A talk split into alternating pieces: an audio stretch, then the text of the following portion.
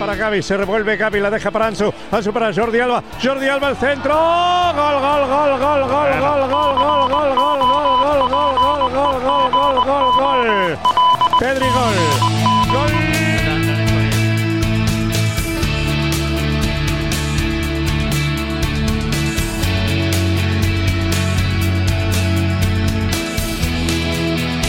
Aquí arranca Team Barça. Muy buenas, ¿qué tal? ¿Cómo estáis amigos y amigas de Team Barça Podcast? Y bienvenidos y bienvenidas una semana más, o ya diría que otro día más a Team Barça Podcast, porque últimamente hacemos podcast cada tres días eh, después de cada partido del Barça y en este caso no es una excepción. Estamos en directo en YouTube y Twitch. La gente que nos oiga por iBox pues ya nos está escuchando por ahí.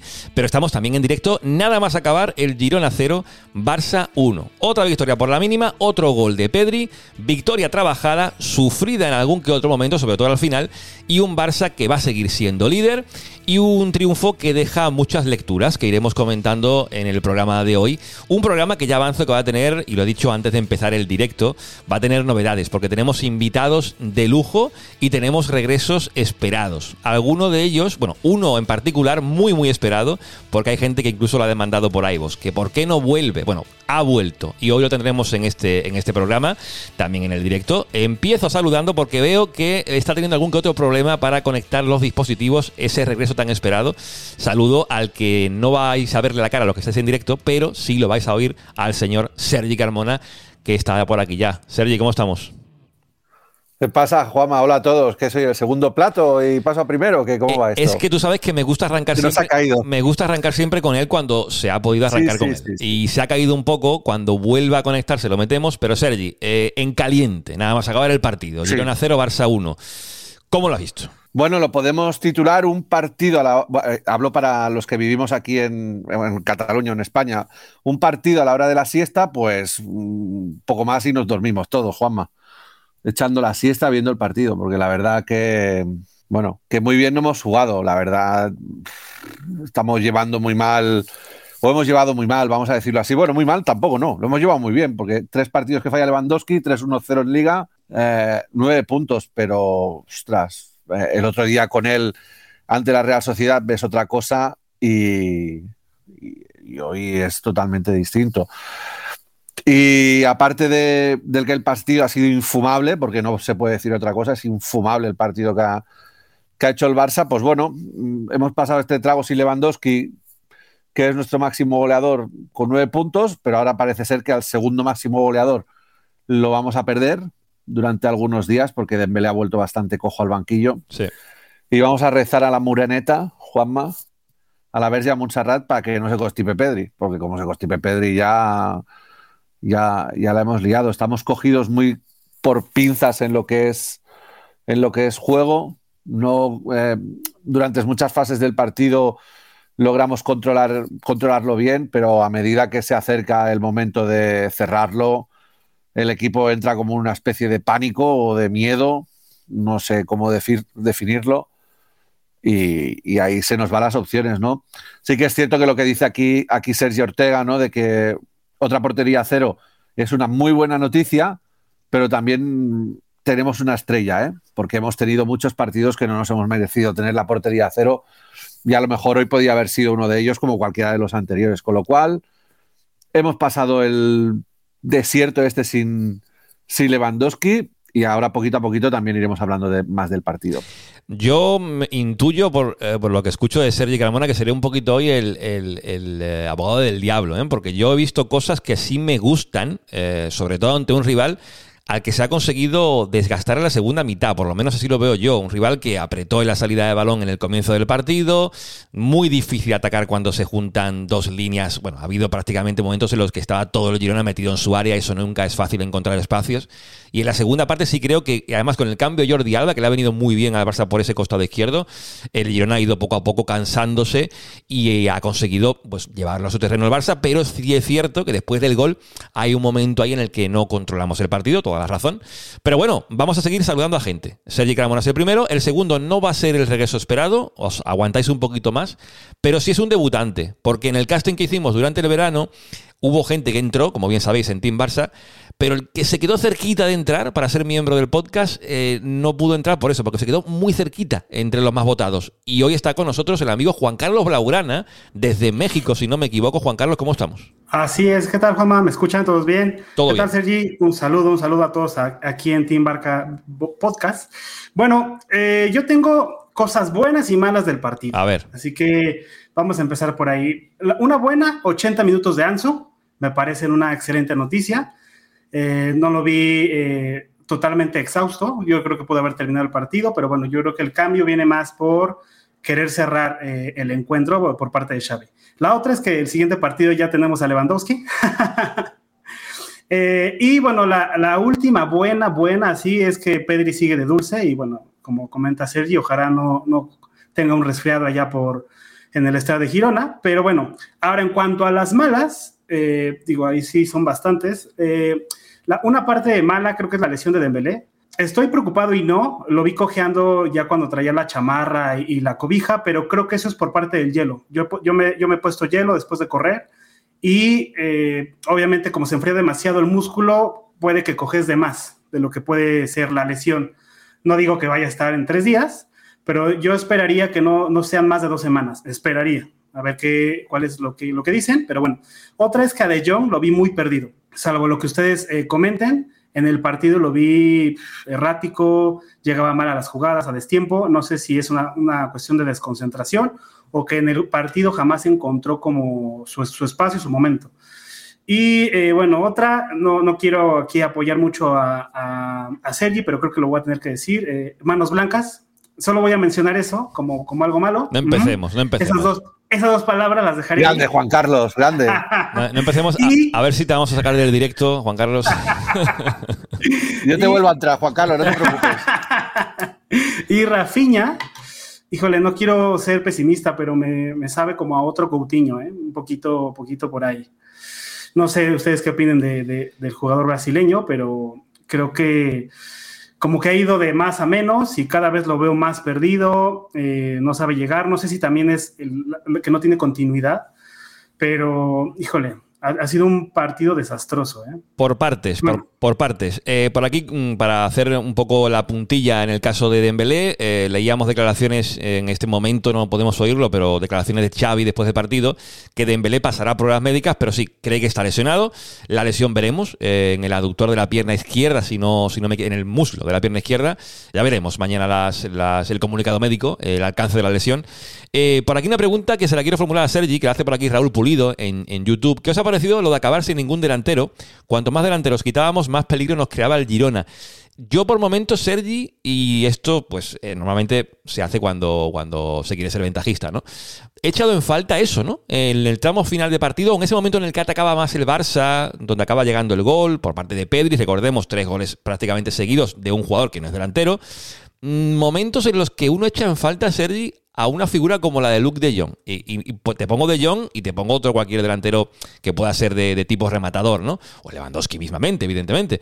No tiene el Barça un, relevo, eh, pero tal cual, para Robert Lewandowski. Y entiendo que por ahí un poco a futuro se pueda ir buscando algo porque en momentos como este, en tramos de partido con un rival que sí que se iba descansando más el Girona, donde se buscaba mucho el centro lateral, un jugador que te las remate es, es vital y eso no te lo va a dar evidentemente Ansu, ¿no? No, es que si hacemos análisis no del partido de hoy, sino más un poco del, contexto que estamos viviendo mm, esta temporada y sobre todo con lo que con lo que ha pasado con Lewandowski, con Ferran, el arrastre de la lesión de, de Ansu, como ha dicho Juan Carlos Rafinha, parece pues que no acaba de coger el, el pulso a, ser jugador de, del Barça.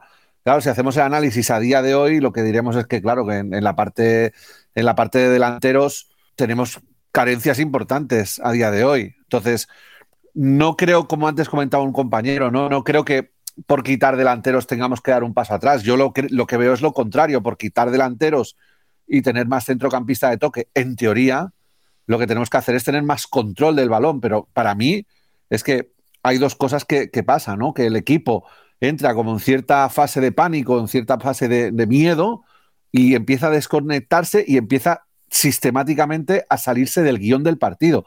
El otro día en, en versus Real Sociedad se veía claro en el campo con Xavi. Se pillaba unos rebotes terribles. pero terribles. ¿eh? Hoy he visto pillarse algún rebote a final del partido, por ejemplo, con, con Frenkie de Jong por sortear un balón hacia arriba. O no, yo no estoy en el campo, pero claro, todos los saques últimos de puerta que hemos hecho, que es rifarla para arriba, pues tampoco creo que la hagan mucho, conociendo al entrenador, ¿eh? tampoco creo que la, que la hagan mucha gracia. Entonces, ese miedo y esa desconexión que nos hace salir del guion del partido, pues bueno, nos hace perder el control y nos hace que, pase lo que ha pasado al, Girona, me parecía, bueno, estábamos embotellados. Y yo te digo, es milagro que tengamos la portería a cero hoy, el día de la Real, hasta el Getafe tuvo algunas claras. Es milagro, bueno, milagro y buen hacer de, los defensas y, de Ter ¿eh? pero es milagro. Porque el otro día Real las tuvo clarísimas, o sea, donde Ter Stegen no podía hacer, hacer nada. Entonces, claro, sin esa amenaza que es Dembélé o esa, no sé, ese valor añadido, esa calidad que te da Lewandowski, la carencia del delantero se ve mucho, se mm. ve mucho.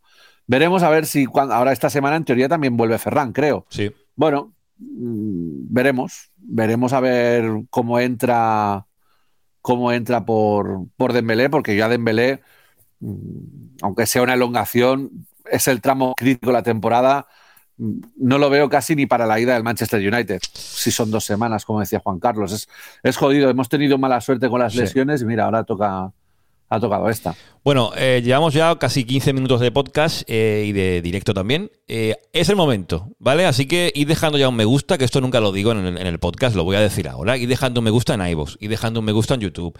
Porque tenemos de vuelta al señor David Aparicio, arroba banquilleros. ¿Cómo estamos, hombre? Hola, ¿qué tal? ¿Cómo va todo? Qué presión, ¿no? Bueno, bueno, la presión que te mereces. Eh, David, a ver, a ver, hemos hecho muchos análisis del partido, en caliente, insisto, que esto creo que además con el tiempo se ve quizás de otra forma, se le da un valor distinto a, la victoria a lo mejor, pero en caliente, ¿tú cómo has visto este Girona 0 Barça 1? Mm, lo he visto mal. a ver, es que eh, yo soy más bien pesimista con este Barça porque no me acaba de. Incluso incluso en partidos que gana, veo, veo detalles que me hacen pensar que, es difícil que, logre alcanzar los objetivos, aunque luego, pues mira, llega un partido como el de la Supercopa y, te lo gana y te lo gana y te gana bien, ¿no? El, trofeo, pero es que cada partido me deja cosas, detalles que digo, ostras, es que hay carencias muy importantes y, así es, complicado competir.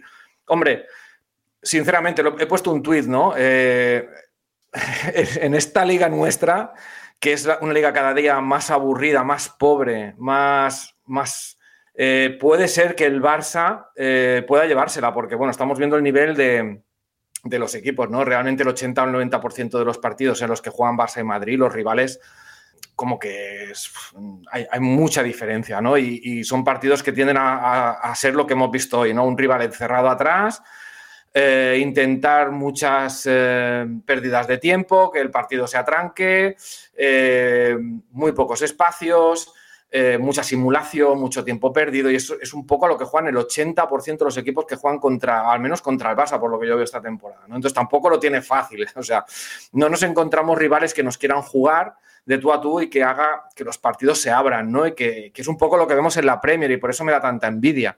Es decir, porque al final vemos que todos los equipos intentan jugar, intentan ganar, seguramente porque las, distancias entre los equipos cada vez son menores. ¿no? Aquí en, España, sin embargo, parece que es lo contrario, cada vez son mayores. Y bueno, y mi sensación con este Barça es que, bueno, que sí, que, puede ser que compitamos esta liga, pero que sigue teniendo carencias muy importantes. Probablemente donde más hemos mejorado es en, en defensa, donde sí que Cundé, Araujo y Christensen, sobre todo, que hoy se ha notado se ha notado su ausencia y tal, aunque Eric no ha hecho mal partido, pero le han dado al equipo, ¿no? Estos jugadores como, bueno, y sobre todo la recuperación de Ter Stegen, que para mí es clave, ¿no? Eh, porque no nos están haciendo goles, pero no es porque no nos estén generando ocasiones, porque nos están generando y algunas muy claras, las que tenemos ahí a Ter Stegen, que lo está parando todo, ¿no? Pero bueno, sí que es verdad que el equipo es más sólido y más solidario, pero digamos que en la parte de arriba tenemos muchos problemas. Eh, el partido de Rafinha y de Ansu Fati es difícil de... A ver, eh, eh, con todo el cariño en Ansu, que ha pasado lo que ha pasado el chaval y bueno, pues necesitará el tiempo que necesite, pero no, digamos que no son, no son jugadores que en un pasado podrían tener ni la más remota posibilidad de tener minutos en este Barça, en un Barça, por, por decirlo de alguna manera. Y sin embargo, estos jugadores, pues, pues están ahí, ¿no? Ya vemos cómo está Ferran Torres, que tampoco está bien. Entonces, casi que nos queda Dembélé y Lewandowski. Son los únicos jugadores que, están que pueden aportar un poco de gol y un poco de ese equilibrio y de, hacer cosas diferentes. ¿no? Y ahí sí que veo muchos, un margen de mejora en el equipo brutal. De aquí a final de temporada, pues vamos, vamos a ver, vamos a ver si estos jugadores espabilan, porque con el nivel que estamos viendo últimamente, eh, ya digo, como tengas el refri Lewandowski, o ahora vamos a ver con la lesión de, de Dembélé, pues eh, parece difícil, ¿no? Pensar en, un Barça con, argumentos arriba poderosos, ¿no? Yo ya digo, no, no, no puedo, es que es difícil ser optimista, me cuesta mucho ser optimista. Sigo viendo a un Barça con demasiado irregular, donde no no acabo de ver qué idea quiere Xavi del equipo. El equipo se desmonta en cuanto, no sé, hoy por ejemplo estos cambios de quitar a toda la delantera prácticamente, pues invitaba a Girona a, encerrarnos en nuestra área final y ha sacado centrocampistas que tampoco han sido capaces de mantener el balón. Eh, es difícil, Juanma. Yo hoy me voy con una sensación de, de que el equipo se pierde con mucha con facilidad, de que no tenemos muy claro todavía, después de un año y pico, de hacia dónde queremos ir, independientemente de que algún partido nos salga redondo, pero luego hay partidos que son bastante desastrosos y hoy ha sido uno de ellos. Me gusta, me gusta ser del Barça en días como hoy, porque se da uno cuenta de, cómo somos también, ¿no? Eh, llevamos varias victorias consecutivas, eh, porterías a cero, título de la Supercopa ganado ante el Real Madrid. Y estamos como una sensación, después de haber ganado en Girona, como que se ha muerto alguien. Eh, parafraseando un poco a, a, Xavi cuando le decían eso también por, por mensajes de WhatsApp, que parecía que se le había muerto alguien cuando el equipo perdía, ¿no? Y él decía incluso antes del partido, en la previa de este Girona-Barça, que el Barça es esto, ¿no? No hay término medio. O se gana y somos los mejores, y hoy se ha ganado y estamos como estamos. Pero bueno, Así somos, ¿eh? insisto. Eh, comentarios por aquí por el chat de, YouTube, que quiero también darle la pelota a, Juan Carlos. Eh, por aquí pone Freddy Paul. Eh, la mejora del juego y resultados del equipo del año pasado a este con Xavi es notable. Sin embargo, todavía falta muchísimo por mejorar. No puede ser que los finales de partido sigue, y lo pongo por aquí, cuando se nos echan encima, Ter Stegen tenga que salir de puerta poniendo balones aéreos a dividir. Hay que salir jugando por, por abajo, precisos y superando líneas de presión, sea el minuto que sea. Patricio dice, partido malo y poco control en el centro del campo. La estrategia de quitar al delantero ha sido un mensaje de debilidad que ha visto el otro equipo. Y Rafinha completamente fuera de juego. Y por aquí Raúl Pulido dice, eh, casi que la mejor noticia ha sido Arnau Martínez. Apunta por aquí. Va a ser que el chico es bueno de verdad y por lo menos tiene precio. Eh, Juan Carlos, ¿seguimos dándole vueltas a, que el Barça ha hecho un partido lamentable o, rescatamos algo positivo? Mm, yo creo que gran parte de lo positivo, que sí es, bueno, uno es la portería en cero. La, defensa eh, fue bastante y ha sido bastante determinante. Yo creo que si tenemos que hablar de un tridente sería del de atrás, no tanto de, del atacante, sino de la defensa y obviamente Ter eh, eso, eh, yo vi eh, bastantes contragolpes que tuvo el, Girona y bueno, vi que el equipo está comprometido, que regresan, que tratan de defender, recuperar la pelota, obviamente la, presión alta. Veo bastantes situaciones y mejoras del equipo. Obviamente la calidad no es la misma que, que se tenía, bueno, hace 10, 15 años. Eh, hablando de manera individual, si acaso alguno que otro jugador como Pedri, como Gaby, este, Lewandowski, pero realmente la calidad no es la misma. Y cuando la calidad no es, la misma, eh, el de enfrente o el rival lo entiende, lo sabe, sabe que no tienes la misma calidad, y es ahí donde tiene que entrar un poco eh, la parte del compromiso, del físico y de, y de, la actitud. Creo que en esa parte, esas tres eh, situaciones la tiene el equipo. Xavi lo ha, lo ha logrado.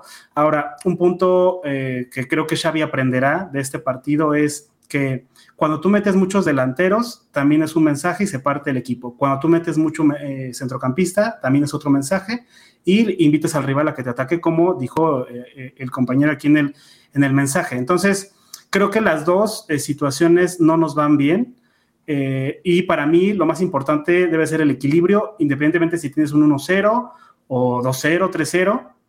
Creo que lo más importante es, respetar el 3, eh, digo 4-3-3 o 3-4-3, que casi siempre ha manejado el Barcelona. Y romper eso mm, no, no, no, no, creo que sea algo beneficioso, porque aparte los, los centrocampistas, salvo ahora Pedri y, y Gaby, los demás no tienen tanto ese colmillo de gol y de, de llegar y de atacar. Entonces, al no tener esa situación, creo que es un poco complicado eh, demostrarle al rival que a pesar de que no estén los delanteros, podemos atacar, sabemos atacar y sabemos meter gol. Entonces, sí, es un mensaje claro de que nos estamos echando para atrás y, que no y que bueno, estamos dando la, la, posesión del partido. Xavi creo yo que lo hizo por un sentido de querer dominar el partido, pero creo que le salió mal. Eh, por aquí un mensaje eh, hablando de romper, ¿eh? eh de Xavi, después del partido. lo pone por aquí Sergio Ortega. A veces hay que salirse del guion y buscar una conducción, una pared, un disparo fuera del área. Necesitábamos una marcha más. Tenemos que mejorar en ataque. Sergi, eh, decimos, y lo dijimos en el último programa, la mejora se ha visto clarísimamente, y lo hemos confirmado también hoy, en la defensa, porque es que están todos a un nivel altísimo. Cundé en banda derecha, a mí me encanta verlo de lateral derecho. La verdad que me encanta el francés porque le da una profundidad, la justa que necesita el Barça en ese costado. Y bueno, no ha jugado Valdes, recordemos, de inicio, cuando lo ha hecho ha sido de extremo izquierdo en lugar de lateral izquierdo, que ahí lo ha hecho Alba. Y después, bueno, no ha jugado Christensen, que es cierto que su nivel es para que sea el titular indiscutible, pero yo creo que Eric García, salvo una ocasión que ha tenido el Girona en la primera mitad, creo que era Couto, que se quedaba solo casi mano a mano con Ter Stegen, que no tira bien el fuera de juego. Yo creo que Eric también ha estado muy bien, pero volviendo al mensaje, eh, Sergi, el ataque. Cuando Xavi dice tenemos que mejorar en ataque, ¿a qué crees que se refiere exactamente? A que el talento salga. Porque el talento está escondido, Juanma. El talento está escondido. Rafinha eh, no sé, se ha convertido en un jugador a lo mejor de balón parado, eh, no desborda, intenta hacer cambios de juego, centros al área. Es que, bueno, se asocia bien con el equipo, pero tampoco es una maravilla. Eh, pues supongo que querrá eso, que Rafinha desborde a una, pared de calidad, centre, mm, chute de fuera al área. Yo qué sé, lo que ha hecho lo que ha hecho Jordi Alba en el gol, que, que tenga una participación decisiva, porque al fin y al cabo eh, a la gente no le gustará Jordi Alba, pero no sé, no tengo las estadísticas delante. Pero seguro que es uno del top 3 o top 5 de asistencias del Barça en, todas las competiciones, porque, bueno, entiende el juego y tiene la calidad como para poder hacerlo y además se atreve, ¿no? Pues supongo que también. Eh, ¿qué, le pedirá, le pedirá eso a, pues, a jugadores como Rafinha o como Ansu? Porque Ansu solo marcó el día de Ceuta, pero bueno, Ceuta ya nos queda lejos, es Copa y es otro nivel pues oye, donde se ha de ver a estos jugadores, lo que decíamos otro día de Dembélé, que estaba de dulce con la Real Sociedad, pues te dije, oye, para que nos lo creamos o nos lo empecemos a creer, tiene que hacerlo de manera seguida. ¿O iba camino a hacerlo? Pues, pues, posiblemente. Pero bueno, se ha lesionado, pues es lo que queremos con Ansu, que empiece a aparecer eh, en estos partidos. A día de hoy te lo encuentras básicamente con Gaby, hay con Gaby, con Pedri, perdón, algún momento con Gaby y para de contar. Para de contar. Entonces, claro, para cerrar partidos, que es lo que supongo que, quería decir Xavi, pues es importante que salga la calidad. Y arriba, como he dicho antes, estamos teniendo un problemón y un problemón gordo, y sobre todo cuando no está Lewandowski, es un súper problemón, porque él, a lo Messi, vamos a decirlo así, que se me entienda bien, capta mucha atención y hay mucha gente que queda liberada y puede salir, ¿no? Con todo, yo creo que el primer tiro a puerta del Girona, a puerta, ¿eh? que para Ter Stegen, que aparece el, portero alemán, creo que es en el 84 de partido. Después ha habido una, ocasión clarísima del Girona, que a puerta prácticamente solo en área pequeña un jugador de Girona que la tira, la tira desviada, que era la más clara que ha tenido el equipo eh, hoy, pero eh, yo creo que defensivamente y teniendo lejos al rival de tu portería, David, no se puede decir que ha sido un partido malo del Barça porque lo ha tenido más o menos bajo control hasta que la segunda parte, eso, después del gol del Barça, como ha ocurrido en otros partidos esta temporada, se marca y de repente hay como, no sé si decir una desconexión, que yo creo que no, pero que el equipo rival aprieta, también los cambios conllevan lo que estamos contando, el rival aprieta un poquito más, se planta en portería contraria y te pueden generar el empate, que por suerte no ha llegado. Pero yo creo que hasta el ochenta y pico eh, ha sido un Barça que ha tenido controlado, dentro de que no ha sido un partido brillante, ha tenido controlado el partido. Tú no lo ves así, ¿no? No, no lo veo así. Me lo imaginaba. Partido infumable, David, ya lo puedes decir. El partido ha sido malo de solemnidad, básicamente porque el Barça ha tenido el control del partido, más que del partido, podríamos decir que del balón o más posesión, porque así lo ha querido el Girona desde el minuto uno. El Girona no le ha interesado en ningún momento tener la pelota. Lo que quería era, pues, lo que quieren, lo que decía antes, el 90% de los equipos que se enfrentan al Barça, de esperar que el Barça haga el trabajo, que, sea el que proponga y ellos pues aprovechar los errores que se puedan dar para, pues en una contra, pues, pues pillarte un poco desordenado. Y, es eso lo que juegan el 90% de los equipos. Por eso decía que la liga se está convirtiendo en, un peñazo. Lo tengo que decir así. Entre, entre las diferencias que hay entre... Y, entiendo que el Girona lo puede hacer, porque al final, al final es un tema de presupuesto, Juanma. Es que es tan fácil como... O sea, no podemos pedirle al Girona que sea el gran amenizador de la liga, porque no se lo permite tampoco la propia competición. Entonces sería injusto pedir eso, ¿no? Girona juega con las armas que tiene.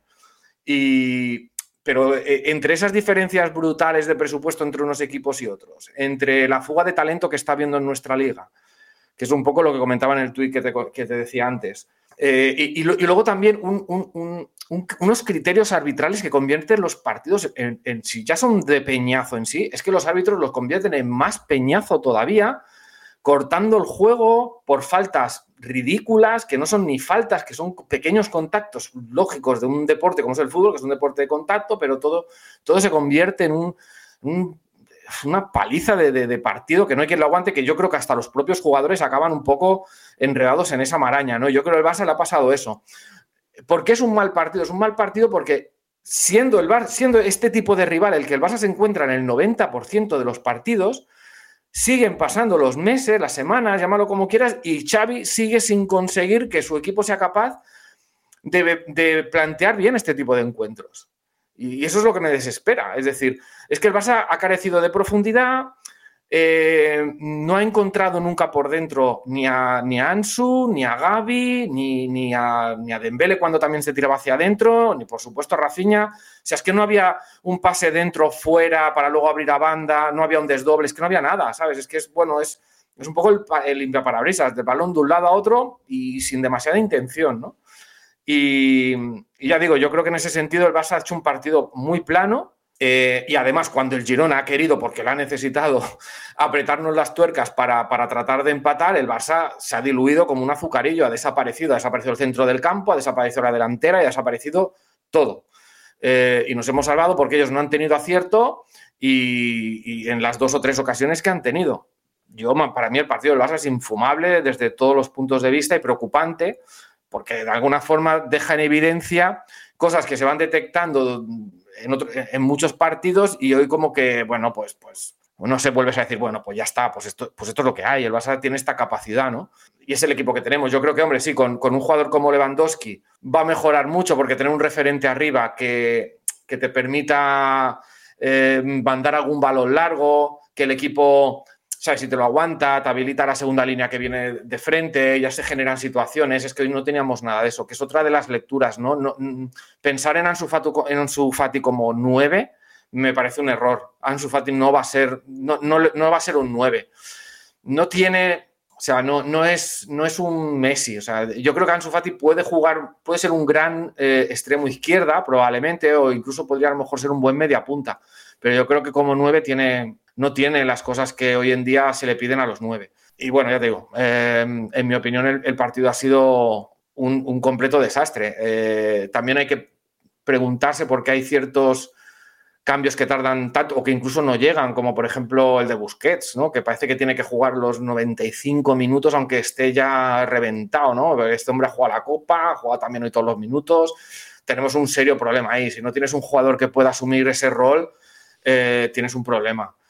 Eh, y si lo tienes y no le das oportunidades y no le das minutos, pues, pues también tienes un problema. No sé, yo contento por la situación del equipo, porque veo que está en una buena posición para pelear por lo que tenemos todavía, pero con la sensación de que no avanzamos, de que, mm, ¿sabes? De que estamos como en un, no sé, en una situación en la que el equipo no creo que, no veo que vaya más, no veo que esté avanzando es lo que digo, sí, has ganado consistencia defensiva porque has fichado mm, un par de tíos muy buenos atrás. Pero, y, estás marcando goles porque has fichado probablemente, pues si no es el mejor delantero centro de Europa, el segundo, pero que, tiene un recorrido corto. Pero los problemas en cuanto a generar juego eh, siguen estando ahí desde, desde que llegó Xavi, desde antes con Kuman y desde antes, y siguen sin solucionarse. Esto va a tener que llegar un no sé, es que no sé cómo se tiene que arreglar pues a lo mejor tiene que volver Guardiola, que a lo mejor es el único capaz de volver a hacer a este equipo jugar un poco algo. Puede ser. Ya no digo como Guardiola jugaba, ¿eh? Ya no digo como Guardiola jugaba, digo a jugar a algo. A ver, Sergi.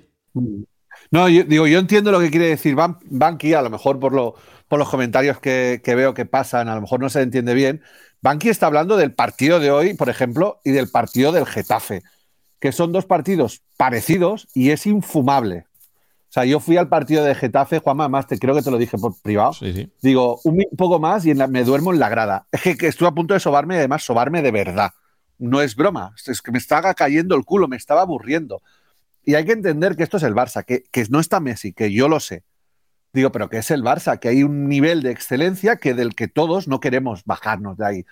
No siendo la misma excelencia de otras, de otras épocas, ¿de acuerdo? Pero eso no quita que, o sea, no quita que, lo ha dicho Banqui, que estamos primeros, que la solidez defensiva, que Ter Stegen está muy bien, que Pedri mete goles, que antes no metía, bueno, e, e, etc, etc. Ha dicho cosas buenas. Pero el partido de hoy y el partido de Getafe, que es muy parecido al de hoy, son infumables. O sea, no son del nivel Barça. Y yo creo que no teniendo lo poco que te brilla arriba a disposición, que también lo ha dicho Banqui, claro, es que al bueno no lo tenemos. Al bueno que es Lewandowski, ¿no? Eh, o la versión, digamos, buenísima del otro día de la Real Sociedad, de Dembélé, claro, eso te desatasca mucho. Te desatasca mucho. ¿Por qué? Porque hemos tenido, por ejemplo, problemas hoy, hemos tenido muchísimos, no hemos sido nada profundos, pero nada. Nada es nada. Sobre todo en la primera parte. La primera parte de la banda izquierda ha sido un solar. No llegaba nadie. Nadie es nadie. Nadie. Entonces, bueno, y sobre todo desde que ha salido Dembélé. Sobre todo, ¿eh? Entonces no teníamos muy, eh, mucha profundidad. Luego, Pedri o Gavi hay cosas que están haciendo cada vez mejor, que se le piden a un interior del Barça, como es que pise el área. ¿De acuerdo? Pero yo, por ejemplo, a Pedri, esto lo sabes tú también, Juanma, que lo he dicho, o a Gavi, sobre todo a Gavi, por lo que nos dijo eh, Montesinos aquella vez en aquel podcast, tienen que tener menos miedo a arriesgar. El interior del Barça tiene que arriesgar en tres cuartos y tiene que hacer lo que ha dicho Xavi, esa pared, ese regate, ese, regate, ese filtrar ese balón decisivo para, eh, para alguien y no tendemos a hacer muchos pases de, de, seguridad, ¿no? Y luego, encima se ha dado que yo creo que Xavi aquí en el planteamiento, pues hoy ha patinado un poco, un poco que es que, como ha dicho David, Ansu de 9 no es lo válido. Ansu es válido entre la banda y el 9, por ahí. De 9 anclado, no. No. No te va, no, no es lo mismo. Entonces, si a Ansu le pides que haga la faena de Lewandowski, que ya pobrecito, menudo marrón, claro, si él baja a dar el apoyo y aguantarte a un central, Bernardo, que tiene 37 años y empieza 100 kilos, digo, hombre, romperle a alguien para que el Bernardo este se la piense a ver si sale. Nadie le rompía, nadie le rompía la espalda, no ganamos profundidad. En la tirada izquierda Marcos Alonso no, por ejemplo, eh, no asomaba. Entonces, todo esto lo juntas, ¿de acuerdo? y se forma un cóctel que contra este tipo de equipos y este tipo de partidos, pues se nos van a atragantar todos, a menos que encontremos la solución de turno, que no sé cuál es. ¿eh? La solución de turno antes era fácil, tenías a Messi, pero ahora no tienes a Messi. Entonces tenemos que buscar una solución de, mm, para que este tipo de partidos, coral, coral y con valentía. Y es yo lo que le veo que le falta eh, al equipo, un poquito de valentía y de no, de no, tener miedo a la pérdida. Oye, que nos hacen una contra, que nos hagan una contra, pero nosotros tenemos que ir a meter el segundo, el tercero, el cuarto y el quinto. Y que nos hagan contra. Si tenemos cuatro bichos detrás, no os preocupéis. Y yo al equipo le, al equipo le veo eso y en el campo es, para mí es muy claro, es muy claro viéndolo, porque mm, los balones que, que jugamos en tres cuartos le falta ese punto de calidad, ese punto de calidad para acabar de cerrar los partidos. Eh, comentario por aquí de K-Style82. El fútbol ha cambiado en los últimos años. Ahora todos los equipos están muy trabajados tácticamente y es muy difícil generar juego y ser vertical. Para eso hace falta excelencia y muchísima precisión. Eso lleva mucho tiempo. Escuchamos a Xavi, a ver qué ha dicho en la primera pregunta de la rueda de prensa, a, imagino que a pregunta de Ricardo Torquemada. Eh, lo escuchamos. Que encara no ens atrevim del tot, no? Fem el passe correcte i no fem el passe definitiu, no fem el passe que trenca línies, no enganyem el contrari, eh, hem de tirar més parets, hem de xutar de fora l'àrea, hem de centrar, passa res de centrar el Barça. Saps que a vegades parlem de l'ADN, bueno, s'ha de fer algun centre també, no s'ha de tirar fora l'àrea, de... sí, hi ha poques maneres de fer gols. Però clar, si ens, que, i, i el domini ja el teníem, que és el que els he dit a la, a la mitja part. El domini el tenim, ens l'està donant el Girona, que sorprenentment avui doncs, ha canviat una mica el seu, el seu model de joc. No ens esperàvem això, esperàvem un partit més de, de, de que pressionaven ells, pressionem nosaltres i llavors guanyar aquests duels al mig del camp per, per atacar la línia defensiva, no? però bé, el domini i el control ja, ja el teníem, llavors ens havíem de sortir una mica del, del guió i generar més coses, però bé, llavors ja forma part de la personalitat, de l'encert, d'estat d'ànims del, del jugador, crec que la primera mitja hora de la segona part doncs és el que, el que volem, no? agressius de cara a l'atac, sí que hem generat moltes ocasions, però de, de pressió alta, no? que també també és important, avui ve el gol i la victòria amb això. I després doncs, ens, falta, ens falta aquesta pausa, aquest control, és quan, és quan de seguida pots fer el 0-2, perquè si, si generes 4 o 5 passades, llavors ja hi ha l'espai generat, no? però bé, satisfet per la victòria, lògicament, un camp molt difícil, però hem de ser autocrítics, hem de, hem de millorar en, en situacions d'atac, ¿no? Pues Xavi que mm, ha dejado por ahí algún palito, ¿no? Eh, al Girona porque tampoco se esperaba en el partido que les ha planteado y que a veces nos llenamos la boca con el ADN, pero también hay que saber ganar partidos de otra forma, buscar el centro. De hecho, había una imagen en televisión que se veía eh, a Xavi muy enfadado por eso, porque no había un centro en el momento que había que hacerlo. También creo que mm, para el remate en esos centros poca gente había. Eh, te he visto hacer gestos con la cabeza mientras hablaba Xavi, eh, David, se ha entendido creo, ¿eh? es en catalán, pero se ha entendido más o menos lo que quería decir. ¿Compartes lo que dice Xavi, David? Totalmente. Es que fíjate que es un poco lo que comentaba antes, ¿no? El Girona, no, Xavi no esperaba este partido del Girona porque está viendo el Girona toda la temporada y espera un Girona que le vaya a disputar el balón, que le vaya... ¿Y qué hace el Girona? Todo lo contrario. Le dice, tómalo, que es lo que le hacen todos los equipos al Barça. Que decía yo, es que la liga es un aburrimiento de narices. Sí, porque esto en Inglaterra no pasa. Y si pasa, es porque el otro equipo al final te acaba sometiendo, no por tu voluntad propia. Aquí no, aquí es que te lo dan. Y eso es lo que. Por eso esta liga es tan aburrida y tan peñazo, sinceramente, lo tengo que decir. Yo ya es que solo veo al Barça, os lo digo sinceramente. Veo el Barça porque es mi equipo. Ya todo lo demás veo Premier. Me sabe fatal, pero es que es así, porque son partidos divertidos, dinámicos, de un equipo contra otro, buscando agredirse mutuamente. Eso es el fútbol. Lo otro ya se está convirtiendo en otro tipo de deporte que a mí personalmente no me atrae ni me gusta nada. Eh, pero bueno, en definitiva, ese es el partido que se encuentra Xavi y ante eso, ¿qué hace el Barça? Un partido plano. ¿Qué es lo que te está diciendo Xavi? No hemos, hemos sido un equipo plano. Hemos tenido el balón, pero no hemos querido hacer nada con él, porque no han sabido. Los jugadores no han entendido o no han sabido cómo, eh, cómo filtrar balones.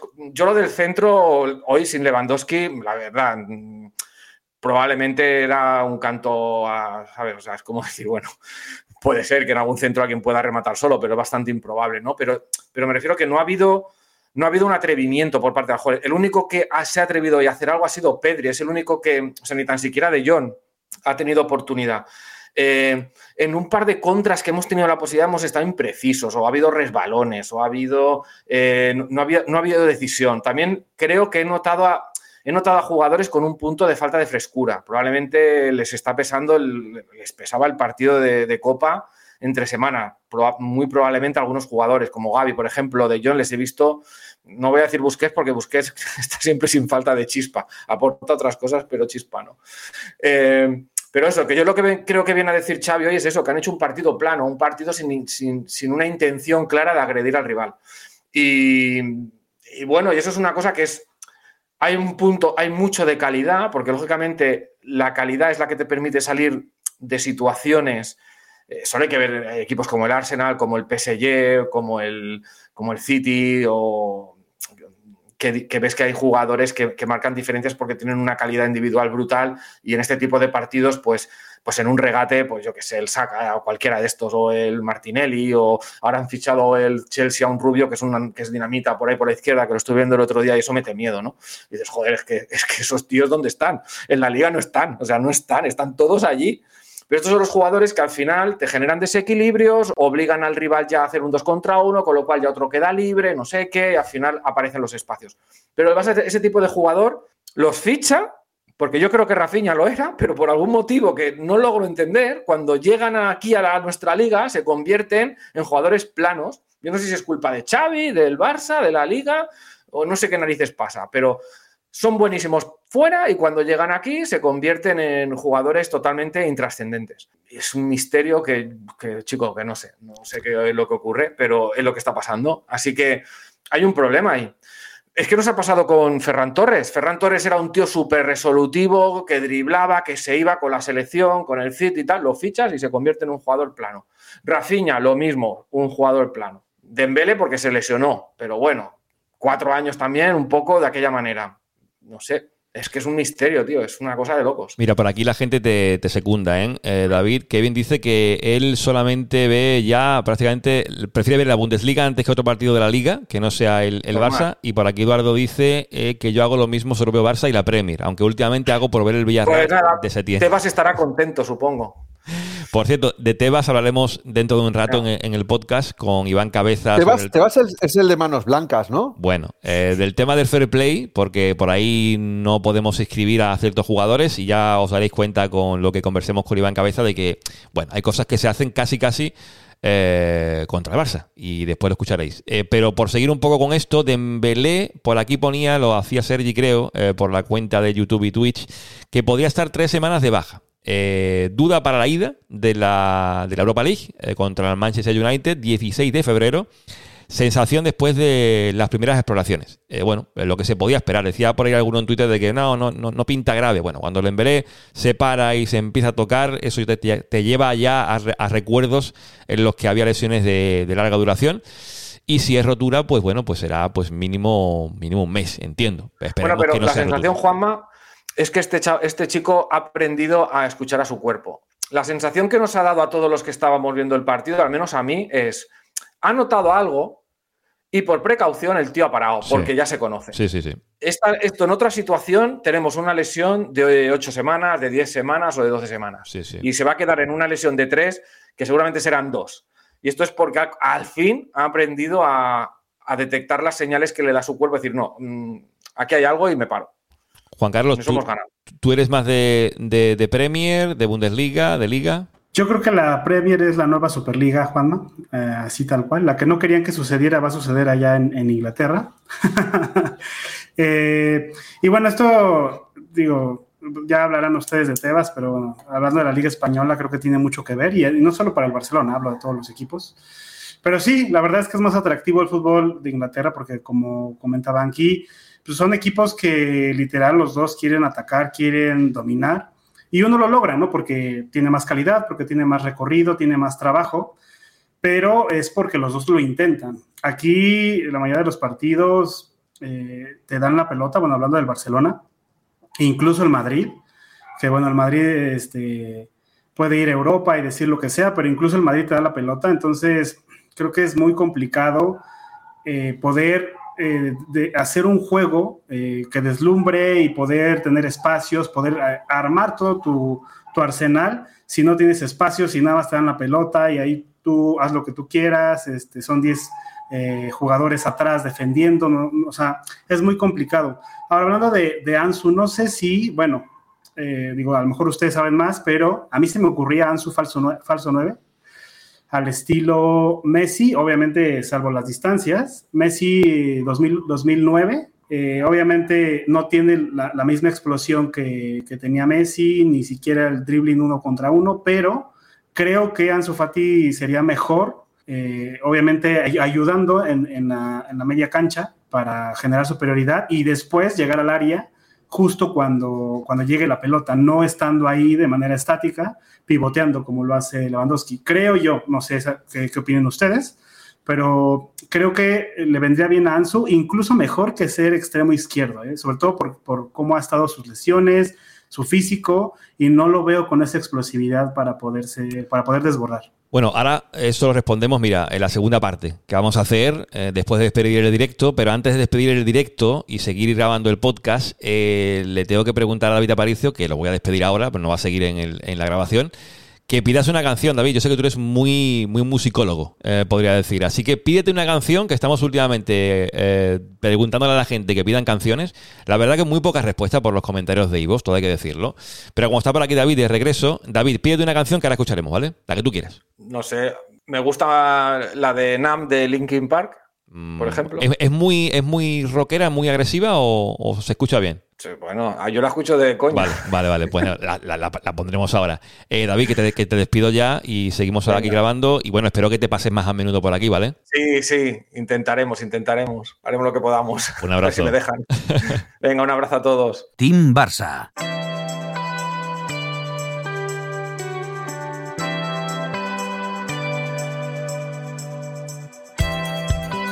Y una vez más, Betfair nos brinda las mejores recomendaciones en torno a la liga. Cada fin de semana y entre semana estamos viviendo partidos apasionantes y puedes añadir aún más emoción a cada encuentro con el combi partido de Betfair. Veamos como ejemplo, como no, ese Betis Barça del próximo miércoles en el Benito Villamarín. No le ha ido mal al Barça los últimos años en ese estadio. Un 1-4 en 2019, sendos 2-3 en 2020 y en 2021. Por tanto, apostamos por una victoria del Barça Además, en la primera parte marcarán ambos equipos, el Betis necesita hacerlo, y al descanso nos iremos, ¿por qué no?, con un empate en el marcador.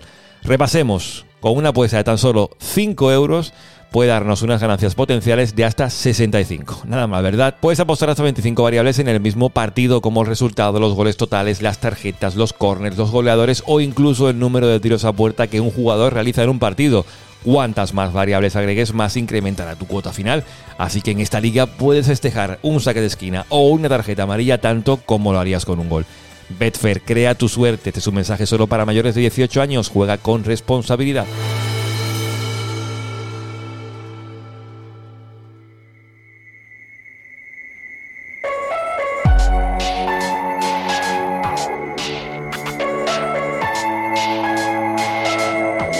Team Barça.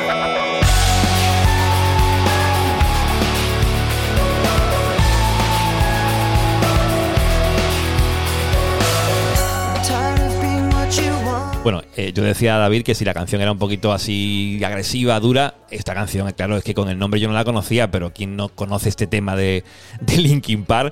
Eh, seguimos en Team Barça Podcast, cerramos el directo, estamos ya solamente en lo que es grabando aquí el, contenido que estáis ya oyendo solamente en iBox. Seguimos con Juan Carlos y con Sergi Gamona. Juan Carlos decía lo del Ansu Fati de falso 9, que yo al final creo, Sergi, que es su posición en la que está más o menos ocupando, aunque sea el hombre más adelantado, pero Ansu Fati lo que nunca será es un delantero centro al uso tipo Lewandowski, ¿no? Correcto, por eso hay que hacer un poco de fuerza en la, palabra falso, que no es un 9, porque es que, claro, em, el chico no, su mayor virtud no está ahí, no está en estar anclado, su mayor virtud es recibir entre líneas y en conducción o con la pared, entrar con, el, con el balón controlado en el área.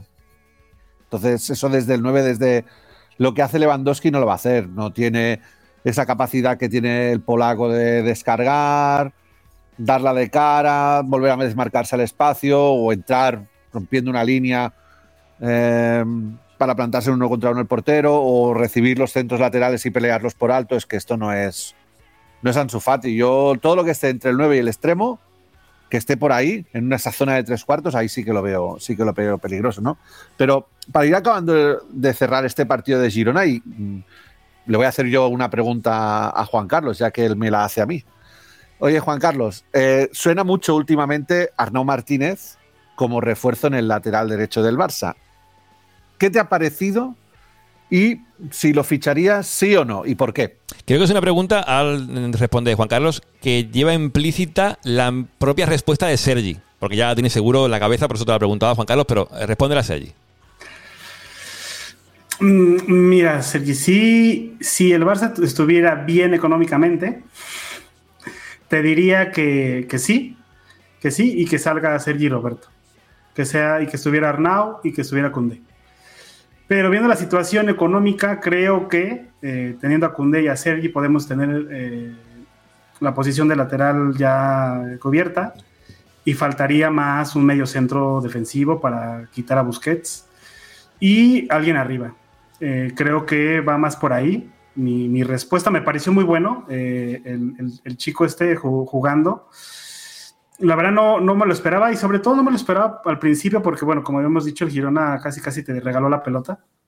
Pero cuando el, Girona quiso atacar, lo hizo, lo hizo muy bien. Eh, eh, llegaron con bastante profundidad los laterales y creo que podría, aparte creo que estuvo en, la, en, la, en, las inferiores ¿no? del Barcelona, entonces creo que podría aportar bastante, entiende del juego y bueno, ya juega a primer nivel. Entonces sí, si tuviera el Barça dinero y sin problemas económicos, pero ahora, híjole, no, es que me encante Sergi Roberto, pero creo que nos surgen más otras cosas del equipo. Yo conociendo un poco a Sergi, decía lo de mm, una pregunta con respuesta ya casi implícita, eh, Sergi, porque tú tienes una opinión seguro sobre lo de Arnau, ¿no?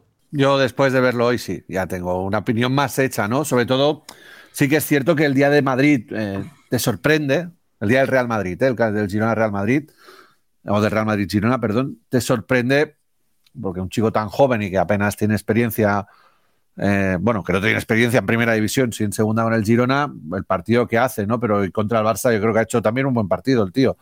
Eh, yo lo veo muy polivalente, que es algo que en el fútbol moderno eh, es muy importante y sobre todo en un lateral derecho en estilos de juego como pueda ser el del Barça, que sepa defender, que sepa meterse en medio y tocar y entender y comprender el juego, que sepa llegar a la línea de fondo o que sepa llegar al área al área eh, contraria. Eh, no me gusta esto que hace de tirar si pones la mano en la cara, pero bueno, entiendo que era lo que tenía que hacer hoy.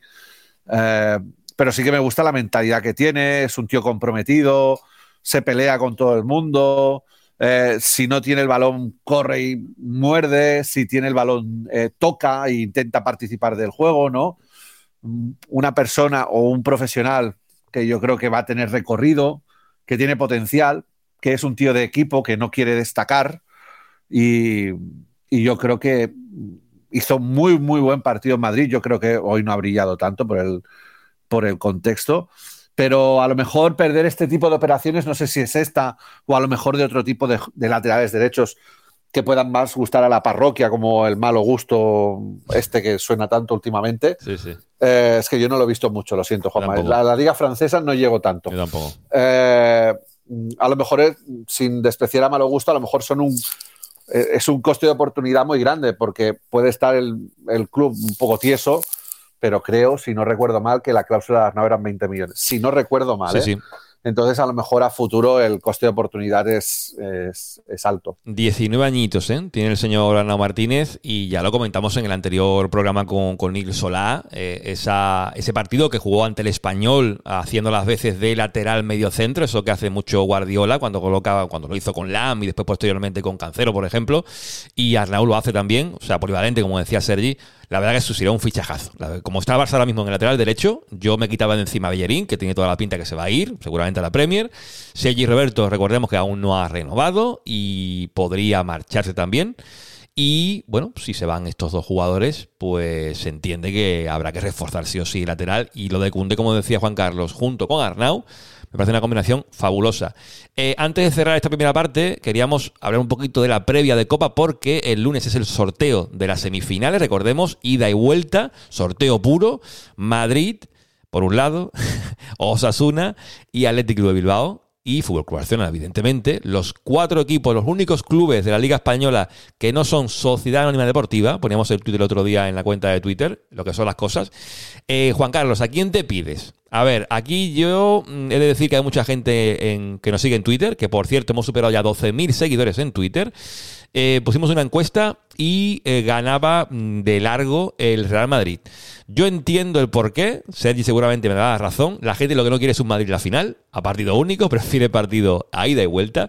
Juan Carlos, ¿a quién te pides? No, yo pensaría al revés, fíjate. Yo pienso, yo quiero al Athletic y al Madrid en la final. O sea, tú quieres un Madrid-Asuna, para que Madrid se meta sí o sí, En, la, en, la, final. Sí, sí, sí. Bueno, eh, con perdón, o sea, que no se moleste la gente de los Asuna, no, no, no. ¿vale? Porque puede eliminar al Real Madrid. Pero. Sí, no, o sea, tú Creo, Athletic Club, una, Barça, que serían los dos equipos coperos por, por excelencia. Sí, sí, sí, sí. Bueno, una porque el Madrid, no sé cómo sería la parte de los partidos porque tiene el Mundial de Clubes.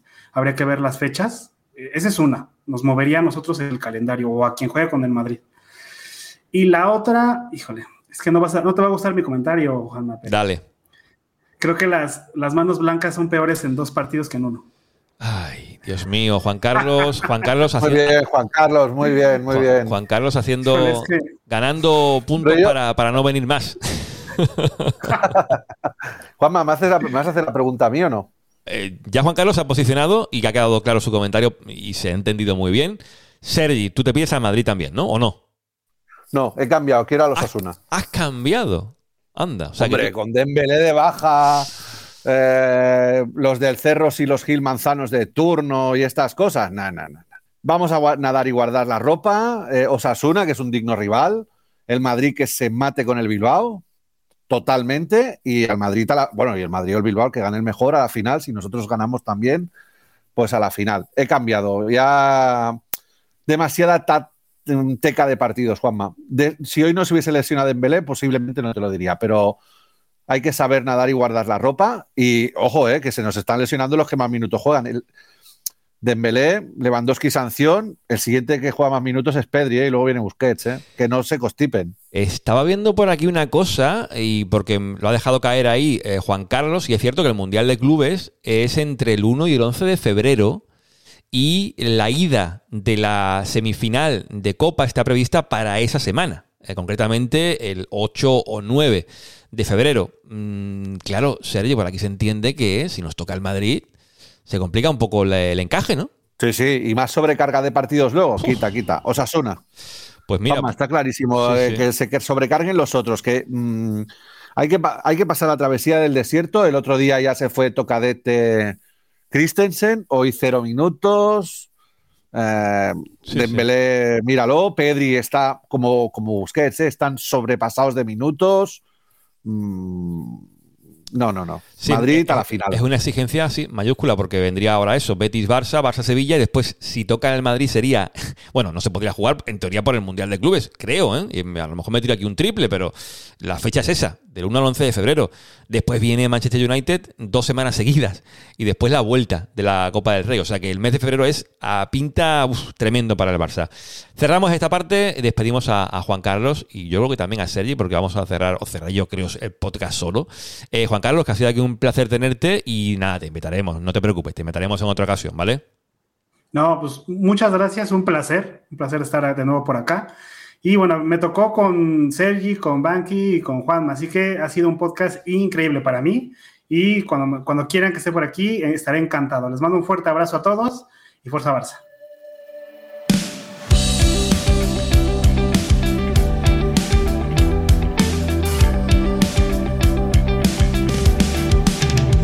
Bueno, pues seguimos en, Team Barça y ahora abrimos un capítulo que no por haber sido tan comentado en los últimos días eh, deja de ser importante porque eh, queremos que nos den respuestas, queremos que nos aclaren por qué el Barça no puede inscribir el nuevo contrato de Gaby, qué pasa con lo de Araujo, con lo de Valde, el conflicto este que hay abierto entre Barça y Liga con unas normativas que han entrado en vigor hace muy poquito y que parecen casi anti-Barça y hay que decirlo así, eh, nos hemos preguntado, nunca mejor dicho, eh, cómo podíamos resolver todo esto. Así que hemos abierto un rincón del experto, queríamos abrir un rincón del experto en este podcast con eso, con un experto en la materia como es el amigo Iván Cabeza, a ver si es capaz de respondernos las dudas que tenemos. Iván, ¿cómo estamos? Hola Juama, ¿qué tal?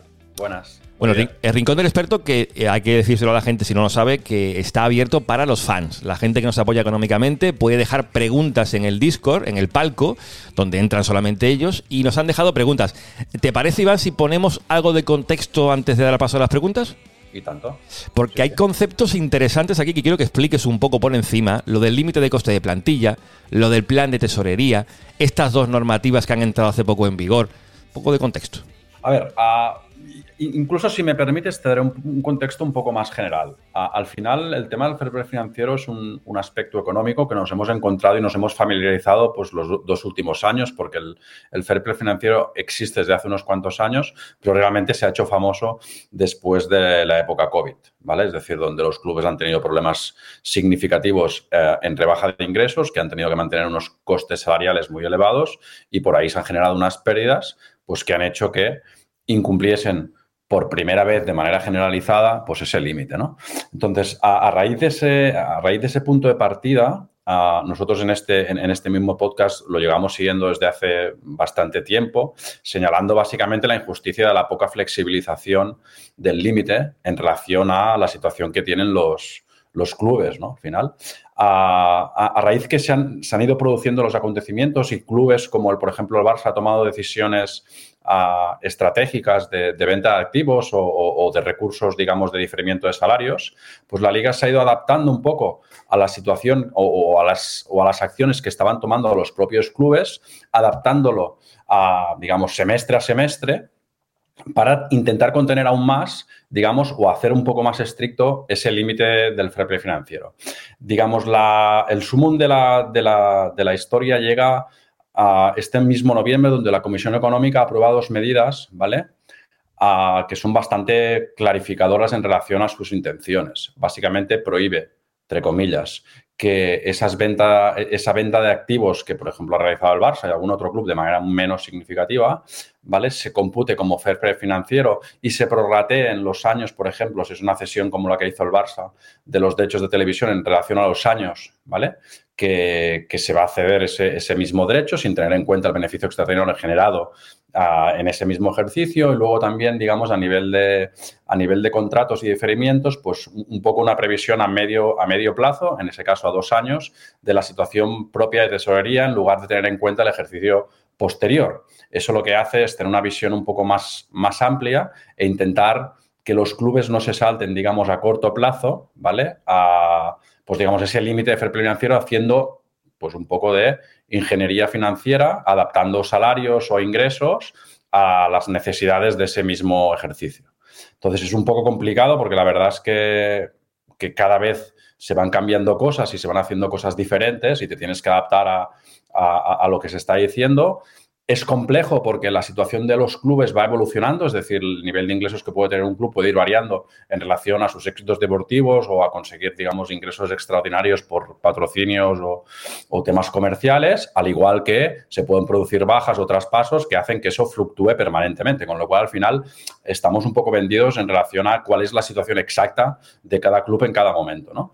Además, si eso lo complicas añadiendo pues aspectos como los que se han añadido este, este último, estos últimos dos meses, pues la verdad es que la situación queda un poco queda un poco compleja y difícil de analizar desde fuera si no tienes la información 100% fiable, ¿no? Pues casi con el contexto queda respondida muchas de las preguntas que nos han dejado, pero bueno, damos paso a ellas porque así los fans han querido dejarnos cuestiones. Hugo Valentí deja, Hugo Valentí deja dos preguntas casi en una. La escuchamos las dos, que prácticamente un poco resumiría casi lo que ha dicho Iván, pero ahora le damos un poquito más de, concreción. Escuchamos a, Hugo Valentí. Juanma y equipo de Team Barça Podcast, eh, ahí va mi pregunta relacionada con el fair play. O sea, ¿cómo ha cambiado el tema del fair play para que pasemos de poder inscribir ¿no? Eh, con la regla del 1-1, o en el peor de los casos del 1 eh, del 1-4, a que ahora no podamos ni, ni inscribir a Gaby, ¿no? O sea, yo, yo entiendo que ha salido eh, la ficha de Memphis más eh, 3 millones de euros o 4 y, y, la baja también de Piqué. Esto debería haber generado un fair play eh, que nos debería permitir inscribir no a Gaby, sino a Gaby Araujo o, o, bueno, o haber hecho un fichaje o algo así. Así que no, no acabo de entender qué es lo que está pasando con esto, ¿no? Eh, nada, si me lo podéis eh, explicar, pues genial. Venga, un abrazo. La primera de, Hugo Valentí. Iván. Sí, bueno, básicamente es un poco la línea de lo que estábamos diciendo. El Barça consigue entrar en la regla del 1-1 porque digamos, hasta absorbe las pérdidas que tenía de los ejercicios anteriores con la realización de la venta de activos, las famosas palancas, que le generan casi 800 millones de euros de beneficios extraordinarios y en ese sentido el Barça se pone en regla 1-1 y puede sin, sin problemas fichar bueno, sin problemas no es la palabra porque al final incluso el presidente tuvo que valar, ¿no? Pero puede fichar más o menos todo aquello que quiere y hace una inversión de casi 200 millones de euros. ¿Qué pasa?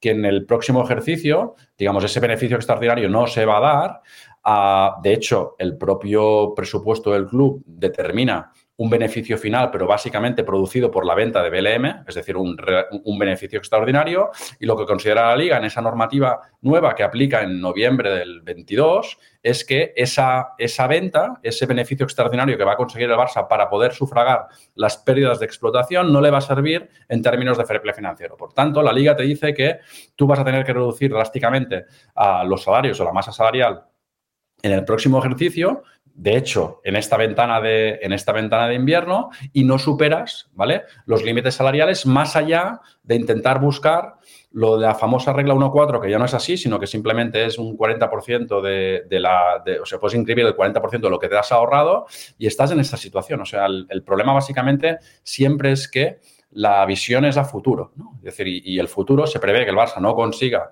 a sufragar, digamos, esos, esos gastos de masa salarial, por tanto, está, está fuera de esa norma y tiene dificultades para inscribir. Yo no, no, no, no, estoy de acuerdo con eso. Yo creo que no debería haber ningún problema en poder escribir, más que nada porque el Barça en, este ejercicio ya tendrá patrimonio neto positivo y habrá revertido sin, sin problemas sus pérdidas. ¿vale? Básicamente concesión de activos, pero bueno, mm, son unos recursos que el Barça no ha pedido a nadie, sino simplemente ah, lo ha conseguido y capitalizado durante su historia y es capaz de, encontrar a alguien que está interesado eh, en, en, esos activos y conseguir un dinero un, dinero por él, pero básicamente es porque la normativa en noviembre ha cambiado. Mm. Eh, la segunda de, Hugo Valentí. Buenas, equipo de Team Barça Podcast. Eh, una, una pregunta. He leído que para la temporada que viene el Barça debería ser capaz de reducir su, su masa financiera de unos 600 millones a unos 500 o incluso por debajo. Entonces, ¿qué planes ¿Qué planes creéis que deberíamos hacer para conseguir reducir esta, esta masa financiera? ¿no? No, no hay, excepto Busquets, no hay jugadores que acaben contrato, así que no sé, me gustaría, y, y, perdón, y hay que renovar a Gavi, Araujo, a Valde, a Iñaki Peña, entonces me gustaría saber qué, qué, planes podrían haber aquí. Eh, Iván. A ver, aquí hay una cuestión que yo creo que todo el mundo debería tener clara en relación al tema de la masa salarial. El Barça está obligado a reducir su masa salarial, pero no para cumplir con el fair financiero, simplemente para ser solvente.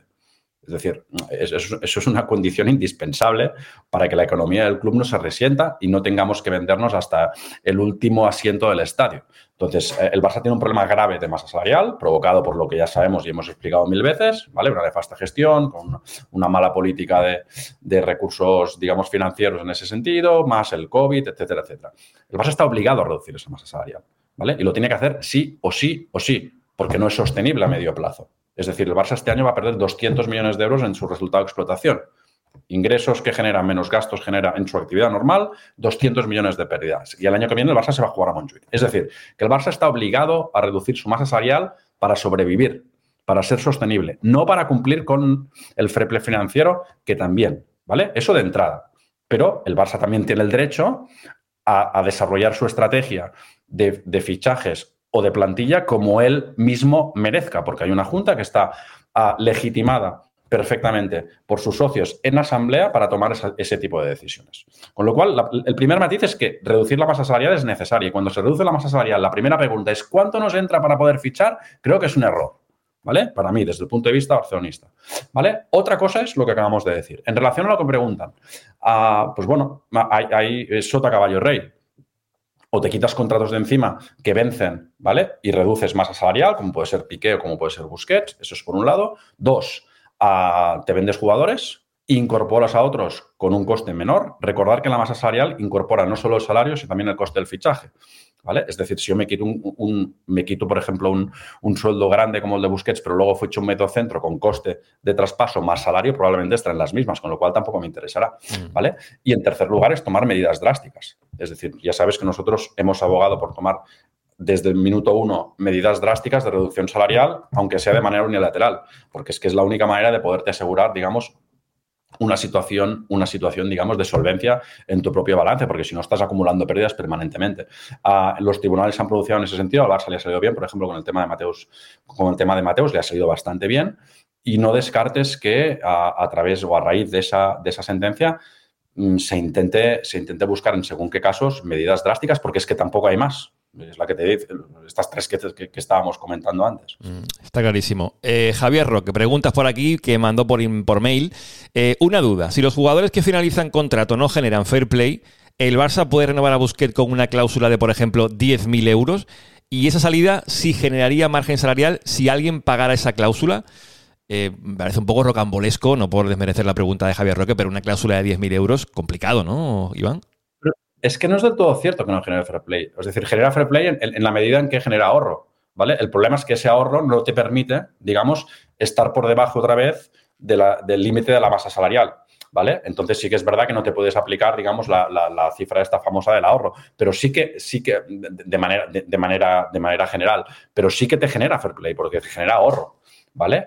En relación a este el tema de la cláusula, no, no, es, que, es que el resultado sería básicamente el mismo, porque al final no generarías ningún, ningún beneficio. El beneficio que generarías de, esa cantidad tan pequeña solo te podrías aplicar el 40%, al lo cual al final estamos hablando de la chocolate del del chocolate del loro, es decir, de, muy poca cosa. Pero no es cierto, o sea, al club le interesa reducir salarios importantes. O sea, quitarse encima a Memphis Depay, quitarse encima a Piqué, quitarse encima a Sergio Busquets es una buena noticia para la economía del club y probablemente ayudará en un futuro con otras decisiones a generar free play y poder fichar. Y, aquí el tema de decisiones eh, que son complicadas de llevar a cabo, eh, impopulares, digamos, eh, porque Xavi ha dicho y redicho que para el Busquets es fundamental. Así que si se quitan encima a Busquets sería casi ir en contra de su técnico, pero esas medidas impopulares, una sería en este caso la de Busquets, ¿no? Pero probablemente podrás renovar a Busquets por una cantidad, digamos, hasta cierto punto relativa. ¿no? Un poco en la línea de Sergio Roberto. Sí, no, no, no habría problemas. Entiendo que no habría problemas. Eh, otra de Javier Roque. Os hago una segunda pregunta. ¿Por qué el Barça pasa a la regla 2-5-1 si, aunque tenga pérdidas por la Champions, el presupuesto de este año contemplaba un superávit de unos 200 millones? Si le restamos los 40 de Champions, seguiríamos con superávit, dice. Bueno, básicamente aquí el error es que los 200 millones no se contemplan como superávit porque son fruto de la venta de Belén. Es decir, como es un resultado extraordinario y lo que determina la liga en ese sentido es que no se pueden utilizar lo complica un poco más y yo creo que, creo que complicaríamos un poco la vida al oyente eh, si explicamos con detalle qué significa esa regla, ¿no? Pero básicamente lo que significa es eso que hemos explicado antes, que no puedes aplicarte para leer la regla del fair financiero un resultado extraordinario, una venta extraordinaria de activos. Eso es claramente, ¿vale? Claramente una norma anti-Barça.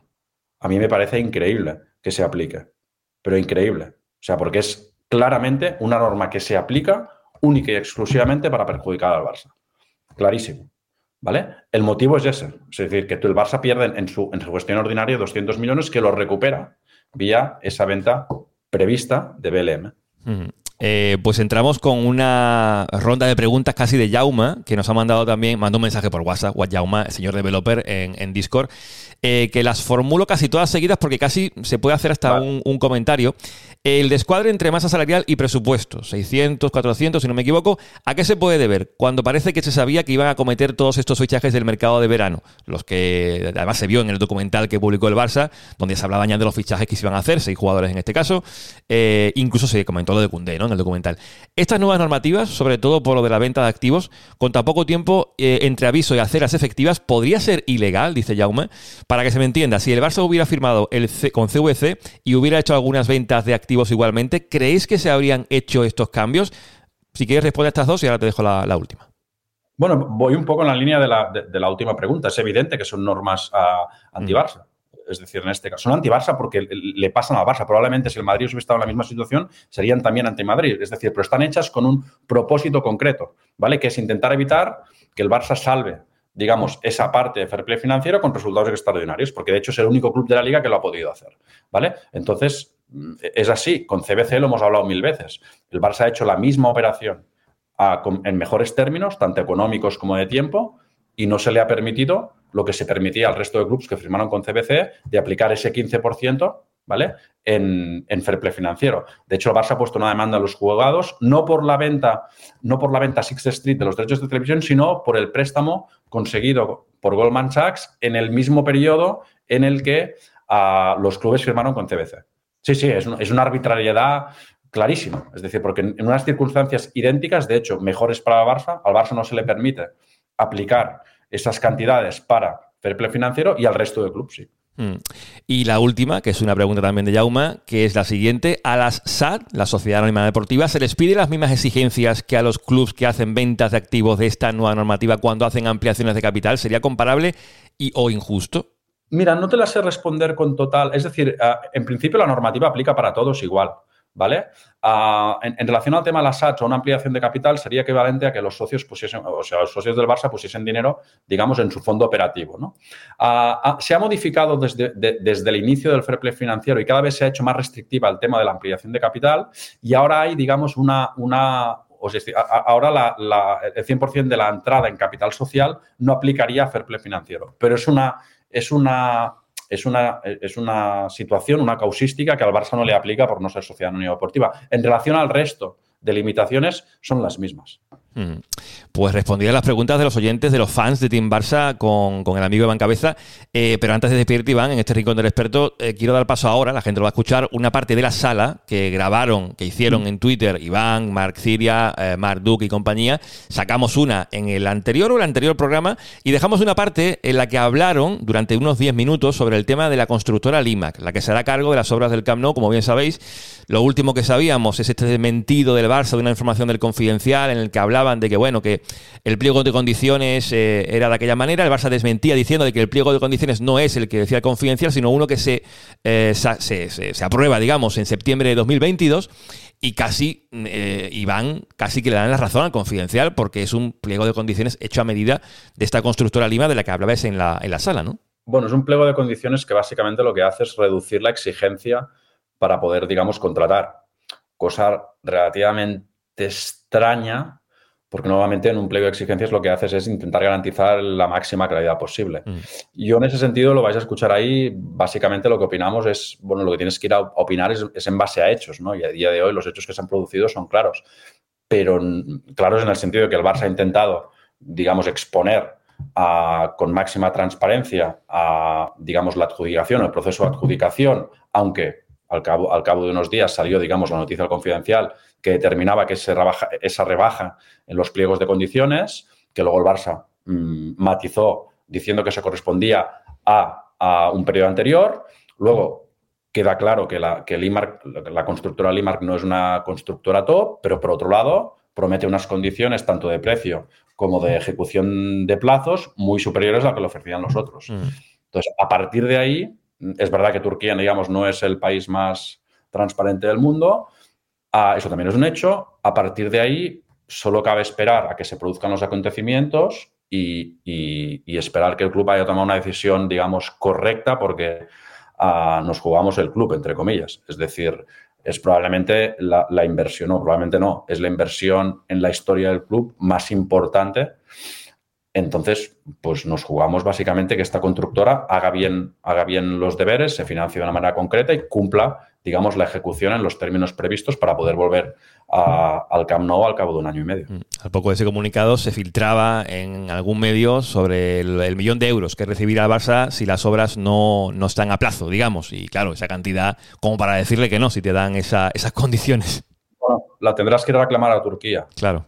¿Vale? Entonces, no sé. yo, en ese sentido, es decir, mm, solo, solo, solo, solo, se puede exigir paciencia. Si me pides una opinión, te digo que no me siento excesivamente conforme con, con, esa adjudicación, pero confío plenamente en la Junta y espero que la decisión se haya tomado, bueno, estoy convencido que la decisión se ha tomado en, en beneficio del club. Lo que pasa es que, bueno, es normal que genere dudas por, por todo lo que hemos comentado anteriormente. Pues ahora la sala con, con Ciria, con Doug y con Iván Cabeza que hemos tenido en este rincón del experto. Iván, un abrazo fuerte. A ti, un abrazo. Team Barça.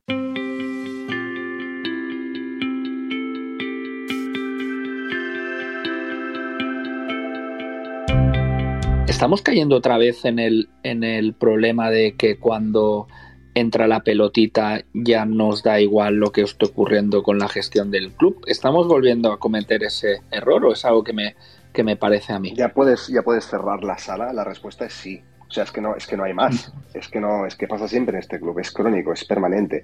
Y en el momento en que la cosa se gire bien, eh, oye, el foco puesto en, el, en la piloteta, en el terreno del juego, y todo lo demás sandeces. Y que venga lo que tenga que venir va a pasar. Eh, funciona así, es una, es una pena, pero funciona así. Iván. Sí, sí, es cierto. muchas veces la reflexión que hemos hecho, es decir, a, la gente al final lo que le importa, porque además tiene, tiene otros problemas y solo faltaría, no es una crítica, es lo que pasa de domingo a domingo. Y, la gente que está pues un poco más preocupada de cómo funcionan las cosas desde hace muchos años, es decir, aquellos que avisábamos en el año 2015 con un triplete que cuidado, que la gestión era mala, pues, pues éramos pocos y seguiremos siendo pocos si la, si la si las cosas no se hacen perfecto, ¿no? Porque al final yo entiendo que, que, la gran ventaja de tener un modelo de propiedad en el que tú puedas, entre comillas, ¿eh? porque cada vez menos, pero entre comillas, puedas aportar algo, es exigir, ¿no? Es decir, porque al final como algo propio, porque de hecho no, deja de serlo, esto no es uh, un, un, fondo, una franquicia de un fondo americano o de un señor saudí, esto al final es de todos, ¿no? Con lo cual entiendo que el compromiso que debemos tener como parte, digamos, social de, esa entidad es máximo y la exigencia ah, va mucho más allá de lo que pasa en el terreno de juego teniendo en cuenta, evidentemente, que esto no deja de ser un equipo de fútbol, ¿no? Pero sí, sí, estoy con Marc. Al final, al final, mucha de la percepción de lo que está pasando ahora y siempre, ¿eh? siempre estará condicionada para bien o para mal por los resultados. Y esto no pasa solo aquí, ¿eh? pasa en muchos otros sitios. Yo tengo experiencia con otros sitios y es básicamente lo mismo. Es decir, clubes que están muy bien gestionados y que por lo que sea la pelota va al palo y parece que todo es un desastre. Y al revés, ¿no? cuando la pelota va al palo y entra, todo es maravilloso y abrazos al equipo gestor. Yo creo que, la ventaja del club en este sentido es que tiene un entorno uh, tóxico muchas veces, pero también tiene un entorno propositivo, con, talento, que, puede, digamos, dar luz a las cosas que van pasando, ¿no? Y creo que los altavoces ahora son mucho más, más grandes que hace unos años, es decir, esta sala es un ejemplo, y, podemos explicar propositivamente cosas que creemos que se están haciendo bien y cosas que creemos que no se están haciendo tan bien, bajo, bajo nuestra modesta opinión.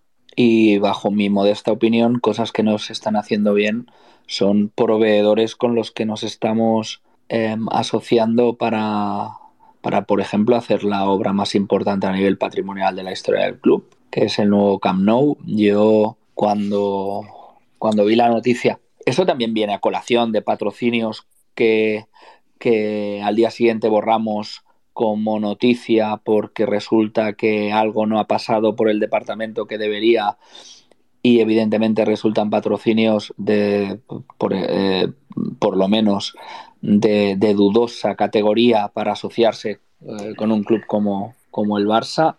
Yo intentando hacer un, ejercicio de abstracción y decir, oye, si yo estuviera en el gobierno del club, ¿qué me llevaría a escoger, o, aunque fuera por medio de una licitación, ¿no?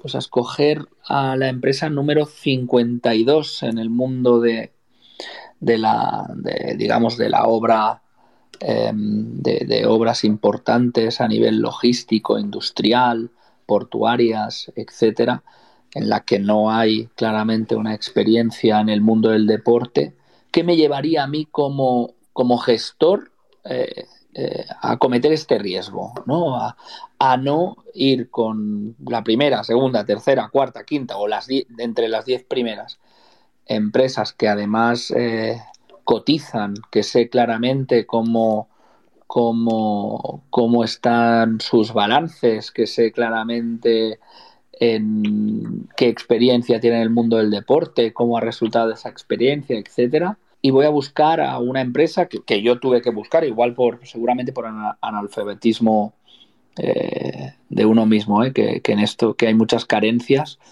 pero que, estuve mirando números, que es un conglomerado de compañías que no cotiza, que tiene alguno de esto, de estas eh, de estas compañías tiene problemas de caja, que tienen que tienen bonos en el mercado que tienen que pagar el y medio para poderse financiar. Y entonces, en este ejercicio de, abstracción en el que yo no sé encontrar la respuesta y en el que, eh, y también eh, de forma propositiva y sin segundas intenciones, digo, ¿cómo podemos asociarnos con, proveedores de, que no son de primer nivel? ¿Por qué? ¿Qué nos lleva a buscar proveedores que claramente no, no lo son. Lo que sí que sé es que haciendo este ejercicio de abstracción yo nunca hubiera escogido estos acompañantes de viaje. Básicamente para que no me rebote como un boomerang, ¿no? Para que no se me devuelva como un boomerang si las cosas no salen bien, porque claro, entonces sí que será el, eh, un claro discurso de, oye, no pueden comprometerse a 900 millones porque no te los pueden garantizar, y, no, y qué pasa si no cumplen el plazo, ¿no? Porque no te van a poder eh, pagar penalizaciones esta, esta compañía. Entonces, cuando las cosas no vayan bien y simplemente para protegerme, yo como, como gestor, pues iría a buscar para la obra más importante de la historia del club a una primera espada. No lo sé, me he estado haciendo esta pregunta, os la quería, os la quería lanzar porque quizá me pierdo algo que, que vosotros tenéis, tenéis otra idea sobre, sobre, sobre esto. Mm, es que, es que hay poco más, hay poco más que decir, Marc, que al final em, estamos hablando de lo que dices tú, de la, de la obra de ingeniería más grande de la, de la historia del club. Y nos ponemos en mano, por un lado, de, de Limac, empresa, creo que es eso, la 52, 53 eh, de ranking mundial de constructoras, por otro lado acompañada de, si no recuerdo mal, Torrella Ingeniería o, Ingeniería Torrella, no recuerdo el nombre, una firma de, de Tarrasa. Bueno, es que, no sé, es que tampoco lo, que dices tú, ¿eh? no, quiero entrar en juicios ni en cosas raras ni en historias, pero es que se me hace todo muy, muy raro el poner en manos de, una gente netamente no cualificada aparentemente de entrada eh, un proyecto de esta magnitud. No entiendo por qué no vamos con operadores de primer nivel mundial del mismo modo que sí que entiendo que vayamos a buscar a Legends para explotar el futuro Camp Nou, porque tiene mucho sentido, porque son especialistas y tienen un track record casi impecable y son líderes en su sector, no entiendo por qué no vamos a buscar a líderes en el sector de la ingeniería y la construcción para lo que es, eh, ojo, o sea, lo que es el futuro de verdad, el futuro real del Barça, porque si esta bala no sale bien, la losa que tendremos encima será absolutamente insalvable. O sea, tiene que salir bien, perfecto, con el timing clavado, instalaciones impecables, sin no, podemos tener eh, goteras, ¿eh? O sea, tiene que ser algo impecable. No sé, mm, se hace como muy, se hace como muy raro y solo el tiempo nos dirá si, si va a ir bien o va a ir, o va a ir mal. Eh, pero de entrada, el, el, socio, el partner, hombre, pues no sé, mm, no, no, no, no es el mejor, es evidente que no es el mejor. Iván, bueno, yo aquí me para aportar algo diferente, ¿eh? porque estamos todos de acuerdo. Ah, bueno, iría a los hechos, ¿no? Al final, el hecho es que, que esta empresa es la está entre las, a partir de las no, no, está entre las 50 primeras constructoras del mundo, que no ha realizado una obra de esta envergadura en Europa y que se hace difícil de entender más allá de los motivos que se han dado, ¿no?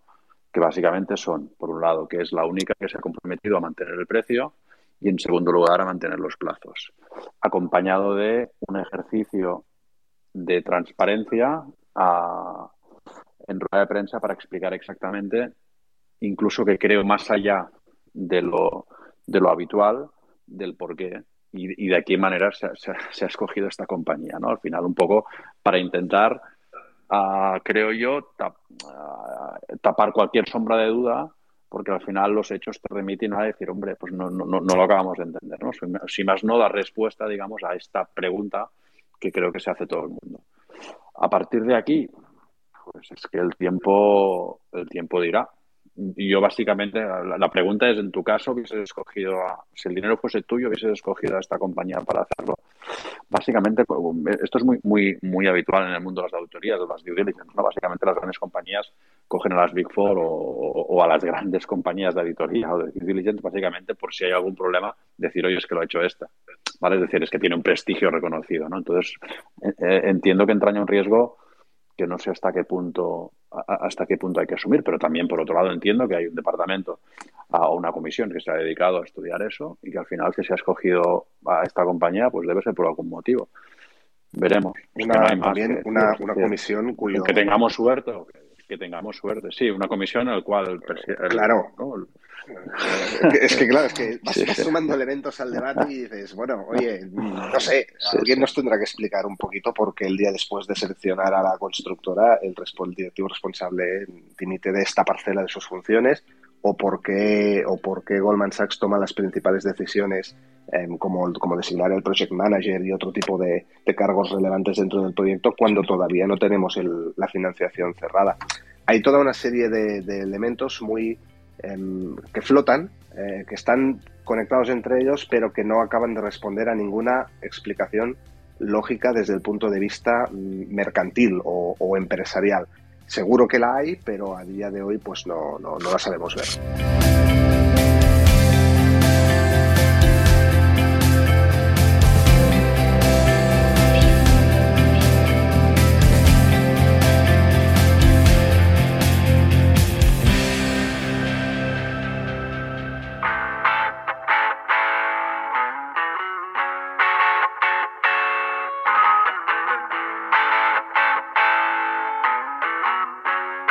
Team Barça.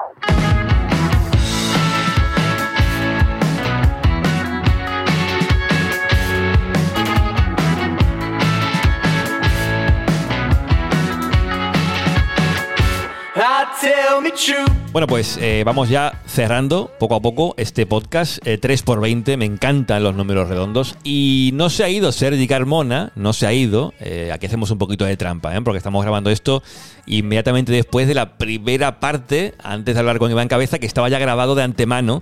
Por eso no ha estado Sergi con, con Iván Cabeza, pero sí que aquí tiene que mojarse un poquito Sergi Carmona. Sobre todo decía, me quiero mojar con lo de Tebas. Decía Iván Cabeza lo de estas normativas claramente anti-Barça. A, a, todo esto, Sergi, sobre las eh, complicaciones que, que, tiene el Barça para poder escribir jugadores, ¿cuál es tu, tu opinión? Lo voy a decir en una frase, Juanma. Aparte de manos blancas, que ya es un hashtag mundialmente Sí, conocido sí, sí, por la comunidad Team Barça. Cualquier fichaje que queramos hacer en el futuro o cualquier posible retorno que queramos hacer en el futuro va a ser muy difícil mientras Tebas esté aquí. Y repito, cualquier retorno. Uy, ya te entiendo. ¿Por dónde vas? Eh, pero un retorno se que ya... Eh, y es info, ¿eh? No es opinión, ¿eh? Es info. Lo último que, que escuchábamos sobre el tema Messi, que es, que es el nombre que está sacando, eh, es que Bueno, ya- esto lo has dicho tú, yo no he Bueno, dicho este, ¿eh? bueno. Puede ser que vuelva Neymar, yo qué sé. Lo de Messi, bueno, decían que estaba ya prácticamente cerrado, lo decía eh, Gastón, eh, no recuerdo el apellido, que me perdone él, que era el que era micrófono a pie de campo en los partidos de Argentina, que últimamente parece que está muy bien informado de todo lo que es el entorno Messi, decía que a él le han dicho que está prácticamente cerrado lo de la renovación con el PSG. Pero bueno, eh, Tebas ya ha quedado claro nuestro punto de vista sobre el eh, actual presidente de la liga. Lo de manos blancas seguimos estudiándolo para ver cómo lo enfocamos a futuro. Juan Carlos, la verdad que ha, venido muy fuerte ¿eh? en, este, en esta invitación que le hemos hecho para participar y se ha metido en tu barco. ¿eh? Es que clama al cielo, Juanma, ya no es, es desde aquí, o sea, desde la Liga Fútbol Profesional, desde la Federación. y ya verás el próximo invitado que te, te acuerdas que te recomendé yo para, para que entrevistases. Es, mi pregunta va por ahí, que me diga un ejemplo que haya vivido él de manos blancas. Mm, el invitado que entiendo te refieres al Tiki Taka, ¿no? Sí. Vale, pues sí, ya lo anunciamos, ¿no? Eh, tenemos pendiente, y además, jugaría muy bien que saliese ya antes del partido ante el Betis, porque resulta que esta persona, este exjugador, jugó en Betis y Barça. Antes en el Barça y después en el Betis. Eh, y nos pilla en una década que ya se lo preguntaba también fuera de grabación a, a David Aparicio, si él pues recuerda a Ramón María Calderé. Yo no. Yo, bueno, nací en el 82, Calderé jugó en el Barça, creo, más o menos por esos años un poquito después, pero tú recuerdas, recuerdas algo de Calderé, Sergi? ¿Lo tienes mm, una imagen de cómo era como jugador o? Sí. ¿Sí? Sí, sí, sí. ¿Y qué sí, tal? Sí. Sí, jugador con medias caídas. Bueno, un- para aquella época, entender que era, que era mm, jugador de fútbol en los años 80. Ya. Entendamos eso, ¿eh? cuando digo fino estilista, es un fino estilista de aquella época.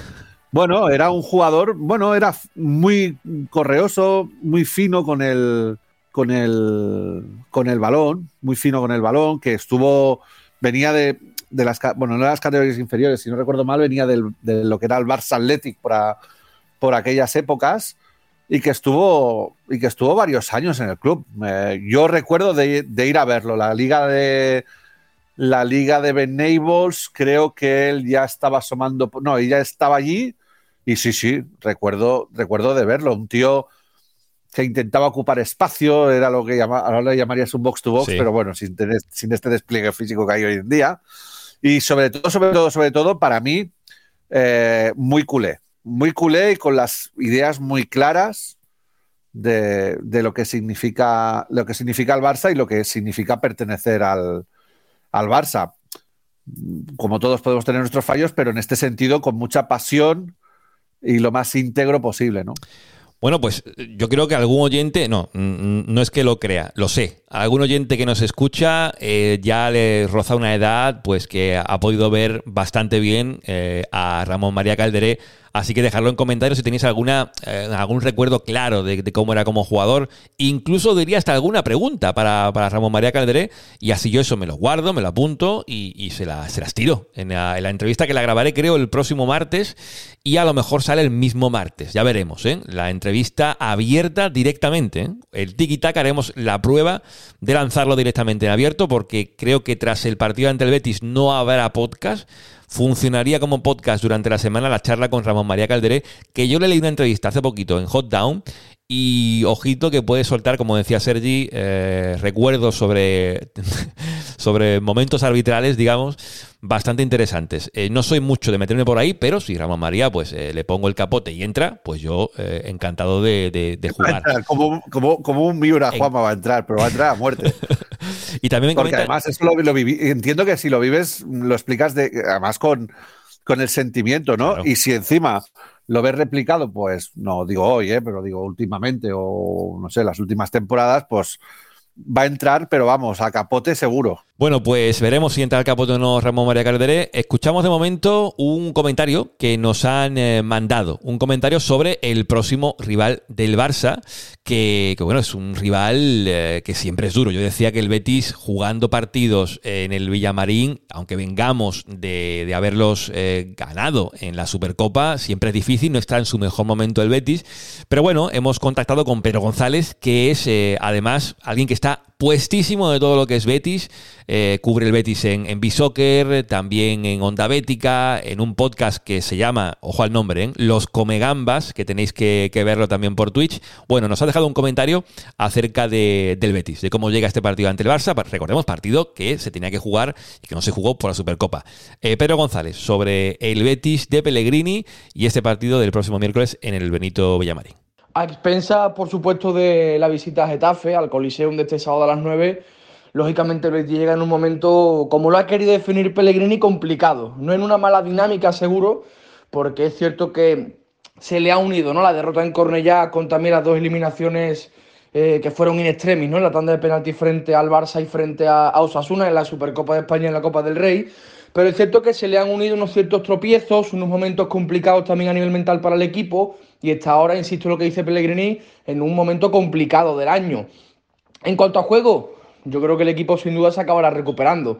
Por el nivel que tiene, por las piezas, por la calidad. Hablamos de futbolistas como Fekir, como Juanmi, que no han podido estar en este primer tramo de la temporada con continuidad y honestamente creo que el equipo va a ir a más. Sobre todo ha perdido ofensivamente, sobre todo con la irrupción de Luis Enrique el equipo ha cambiado un poco su forma de atacar y eso creo que también le está repercutiendo de forma negativa. En cualquier caso yo creo que cuando vuelvan Fekir y Juanmi, que estarán para poder jugar por cierto frente al Barça, me da a mí que el Betis va a dar un pasito al frente porque, insisto, sobre todo le está faltando a nivel ofensivo.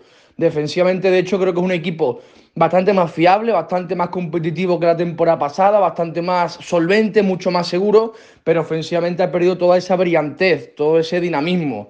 Ya no solo en este momento la temporada con estos tropiezos, sino desde que inició, desde, desde mi punto de vista. Sin embargo, ya digo, yo creo que cuando recupera las piezas importantes que le hacían tener esa brillantez, e insisto en los nombres como Fekir y como Juanmi, creo que el equipo va a ir a más porque defensivamente ya está haciendo un año muy bueno. De hecho, contra el Barça lo demostró, sin hacer un partido brillante ni muchísimo menos, pero competitivamente ofreciendo un nivel realmente alto. Entonces yo creo que a partir de ahí cuando el Betis va a poder crecer. Contra el Barça no llega el mejor momento de la temporada, pero ya lo vio la Supercopa. Un equipo el Betis muy, muy, muy competitivo, muy seguro, muy solvente y que arriba, ya sea por chispazos, por algunos tramos, sigue teniendo calidad. Vamos a ver si va a estar Fekir para partir de titular creo que en Getafe no lo va a hacer. Juanmi más de lo mismo y yo creo que son dos nombres que pueden marcar claramente el rumbo del partido, sobre todo en, en clave Betis. El resumen ese, no llega en el mejor momento de la temporada, es un momento complicado, un momento difícil sobre todo a nivel mental, pero el fútbol tiene el equipo para remontarlo sin ningún tipo de dudas. Pues gracias a, Pedro González, eh, tiene buen nombre, ¿eh? Pedro González, eh, el mismo que, nuestro Pedri, por este comentario. el Betis que no llega en un momento ideal en la temporada, pero mm, Sergi, visitar el Benito Villamarín, yo tenía un pensamiento antes del partido ante el Girona, que no lo he dicho en el comienzo del programa, que era que para mí estos dos partidos, Girona y Betis, en Sevilla, dos partidos seguidos fuera de casa, les doy un valor máximo a que se saquen los dos con victoria. Más incluso te diría que el valor que tuvo ganar la Supercopa, porque son dos partidos que están ahí, en mitad de que, bueno, que llega el United y demás, ganarlos, aunque sea sufriendo y no jugando bien, creo que para el equipo supone como un espaldarazo en lo que va a ser la carrera, y está siendo la carrera por la liga. ¿Tú lo ves igual? Sí, totalmente de acuerdo, y sobre todo porque... Eh, puede lanzar mensajes ante otros rivales que, bueno, que tampoco el calendario que tengan es, es fácil.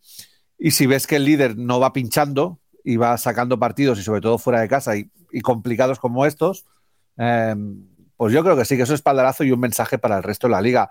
Lo único que ahora el Betis parece ser, si no, si no voy mal informado, es que va recuperando a todo el mundo y es más que posible que para, para el día del Barça, digamos que ponga su once de gala. Vamos a decirlo así, ¿no? Y, a nosotros, pues bueno, tenemos la baja ahí de Dembo que tanto a, a Petzela, ay, a Petzela, perdón, a Sabalí o a, Juan Miranda, que es el que está jugando últimamente de lateral izquierdo, pues seguro que les hubiese puesto en, en apuros porque tenemos el precedente de Supercopa que ya vimos que el Betis estaba muy, muy, muy cauteloso por cómo, por cómo encaraba los unos por unos. Esto, a lo mejor esta baja condiciona el partido, a lo mejor al Betis le, da un empujón o una energía a plantear otro partido diferente al de la Supercopa, que es el que tenemos en la retina. Pues sí, el partido ante Betis, lo siguiente del primer equipo masculino eh, y también deciros que tenemos que hablar del femenino otra vez por todas las renovaciones que se han hecho en los últimos días de jugadoras importantes.